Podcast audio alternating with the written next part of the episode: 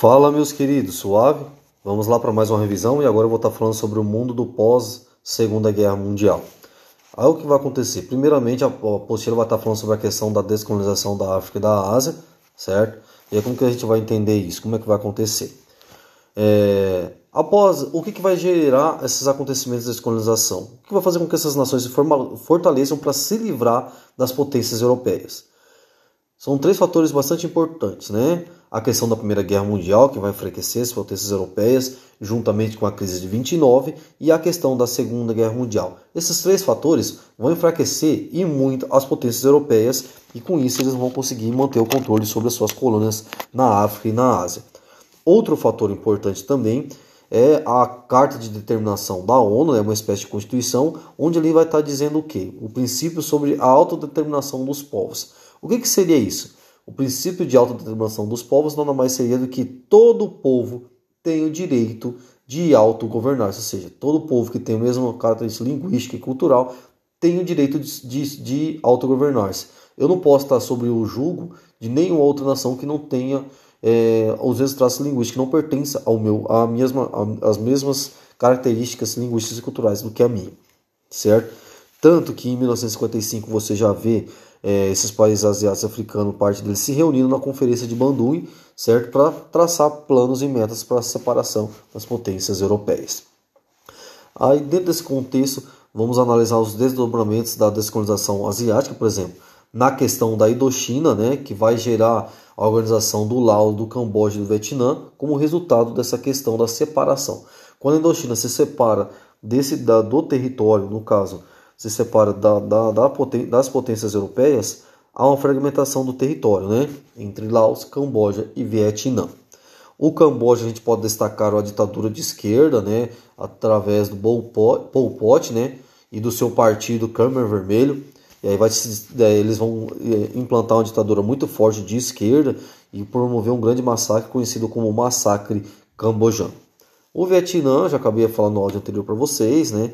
E aí se ganhou um destaque na questão da Guerra Fria e o Vietnã do Sul e do Norte, que posteriormente vai se tornar somente o Vietnã de teoria comunista. Beleza? A Índia nós podemos destacar de uma forma um pouco mais é, peculiar, porque porque nós vamos destacar Gandhi e sua resistência pacífica. E aí o que vai acontecer? O que seria a resistência pacífica? O povo indiano não seguiria mais nenhuma lei inglesa que não estivesse de acordo com a, com a cultura e os costumes indianos. E isso vai desiderar desobediência civil.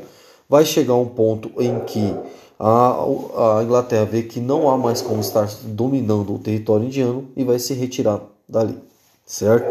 E aí o território indiano posteriormente vai se dividir em Paquistão, Bangladesh e o restante do território vai se tornar a Índia. Beleza? Uma coisa bastante é, interessante se destacarmos naquela região ali vai ser a disputa pela região da Caxemira entre Índia, Paquistão e China. Beleza? Outra coisa que a apostila vai estar abordando é a questão dos conflitos árabes israelenses. Né? Aí a região da Palestina estava na, uh, num, naquele período sob o protetorado britânico, né? sob a administração britânica. E é o que vai acontecer. Aquela região ela já havia sido ocupada por uma, um, há muito tempo pelo, pelos árabes, ou seja, havia uma grande presença naquele território palestino da presença árabe, isso a gente está falando desde o século VII. Né? E é o que vai acontecer então. Dentro desse contexto vai surgir um movimento sionista em meio aos judeus, que vai surgindo durante o século XIX, e, e aí vai fazer com que o quê? Que os judeus tenham o anseio e o desejo de estabelecer um Estado judaico. Lembrando que os judeus haviam sido expulsos, expulsos daquela região desde o Império Romano e ficaram vagando por todo aquele tempo sem nenhum, okay, nenhum Estado formado.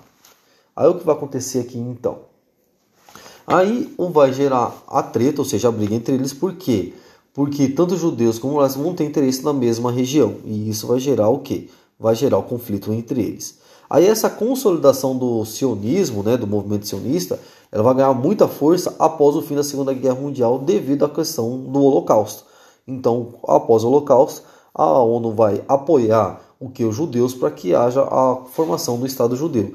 E quando esse movimento sionista vai ganhar muita força em voltar ao antigo território, que é aquela região da Palestina, então a ONU vai apoiar muito isso. Tanto que em 84 a ONU vai reconhecer a fundação do Estado Árabe e outro judeu, depois de muito tempo da briga entre os dois. certo? Mas aí o que vai acontecer aqui?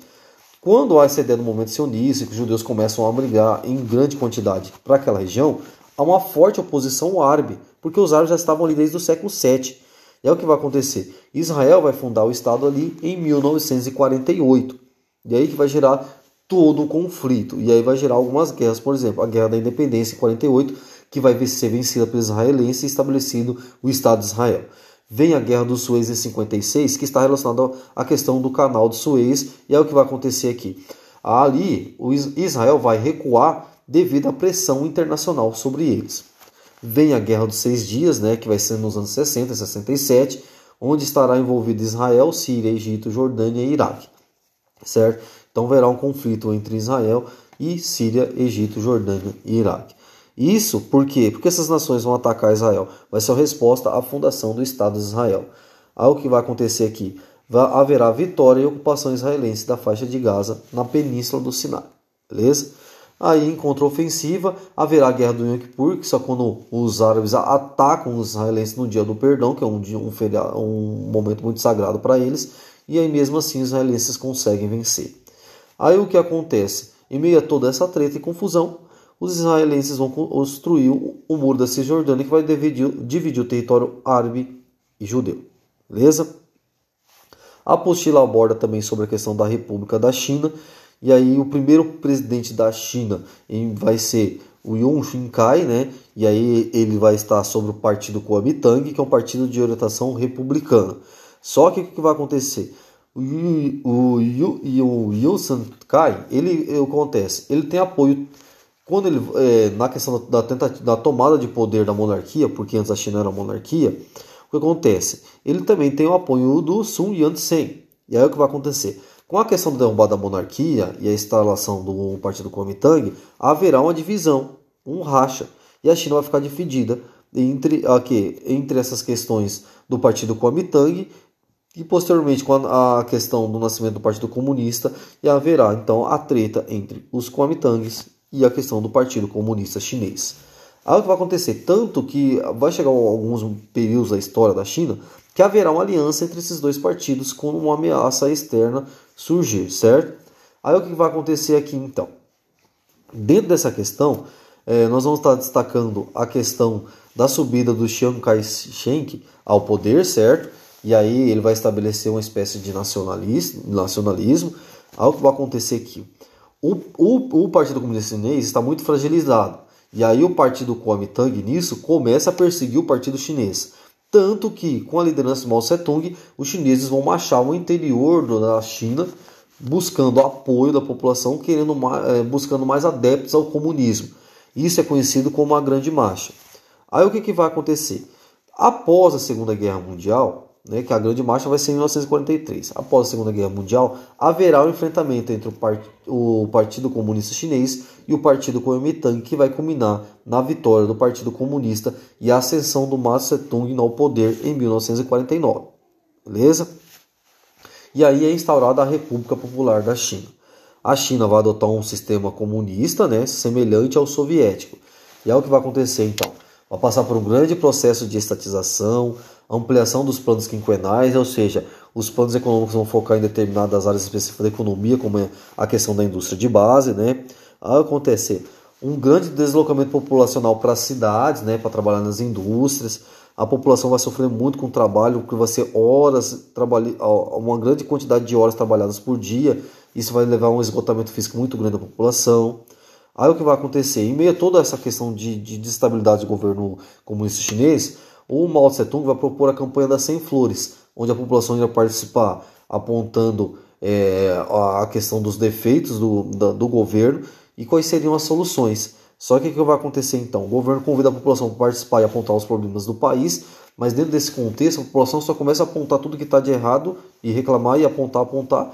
E aí o governo, se sentindo pressionado, vai lá e repreende fortemente a população. Em relação à economia, o que vai acontecer? vai ser lançado o grande salto adiante. E aí, qual, o que vai ter dentro dessa questão do, do grande salto adiante? A China vai ser dividida em comunas e ali vai ser estabelecido metas para cada comuna para que se consiga desenvolver a economia chinesa. O que a gente pode também estar destacando é a Revolução Cultural Chinesa, né, que vai ser promovida pelo Mao Tse Tung, onde, em meio a toda a crítica é, em cima do Partido Comunista, o Mao Tse Tung vai acusar é, os defensores do capitalismo de estarem é, atrasando a questão do desenvolvimento da questão da China. E eles vão até chamar esses caras de traidores da pátria. E aí, a, essa revolução cultural vai ser perseguir aqueles que eram contra o regime comunista. Então, é uma campanha política e ideológica. Tranquilos? É, o que vai acontecer na China então? O, o cara que vai mudar muito a economia chinesa, porque a, chine, a, a questão da China até então, até o início, até os anos 80, até o começo de 80, não estava funcionando, certo? Mesmo com todas essas medidas. O que vai acontecer?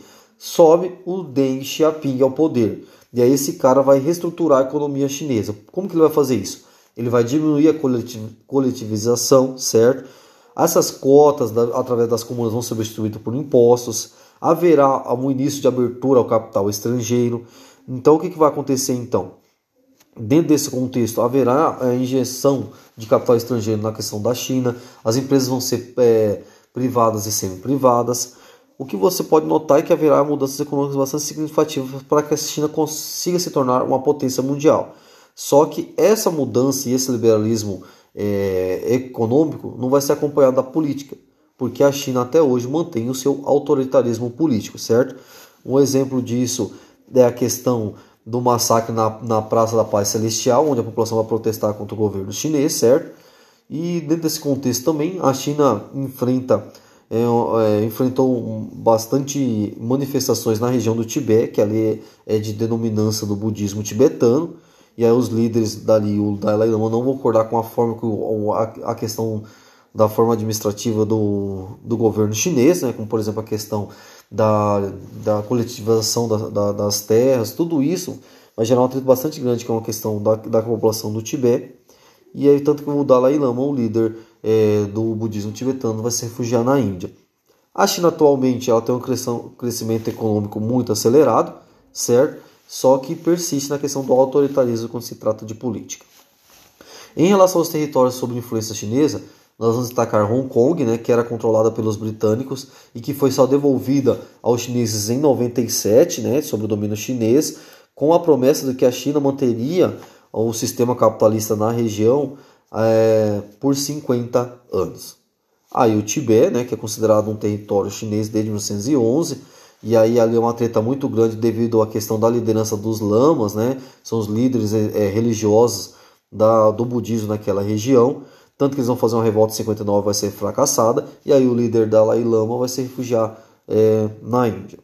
O território é a questão do, de Macau, que estava sob o domínio português é, desde o século XVI, e vai passar para a mão dos chineses em 99. Os chineses só vão aceitar Macau é, depois que é, tiverem sob seu domínio a região de Hong Kong. Por quê? O grande medo dos chineses era aceitar Macau e a Inglaterra voltar atrás em relação à renegociação de devolução de Hong Kong ao território chinês. E Taiwan, né, que vai estar sob o controle da China após o final da Segunda Guerra Mundial, e é ali, é naquela região que o partido Kuomintang, após a derrota, a, do, após a derrota é, em relação ao Partido Comunista Chinês, eles vão se abrigar ali, certo? Aí o que, que vai acontecer? Taiwan é considerada uma província rebelde da China e ela não tem sua independência reconhecida pela ONU.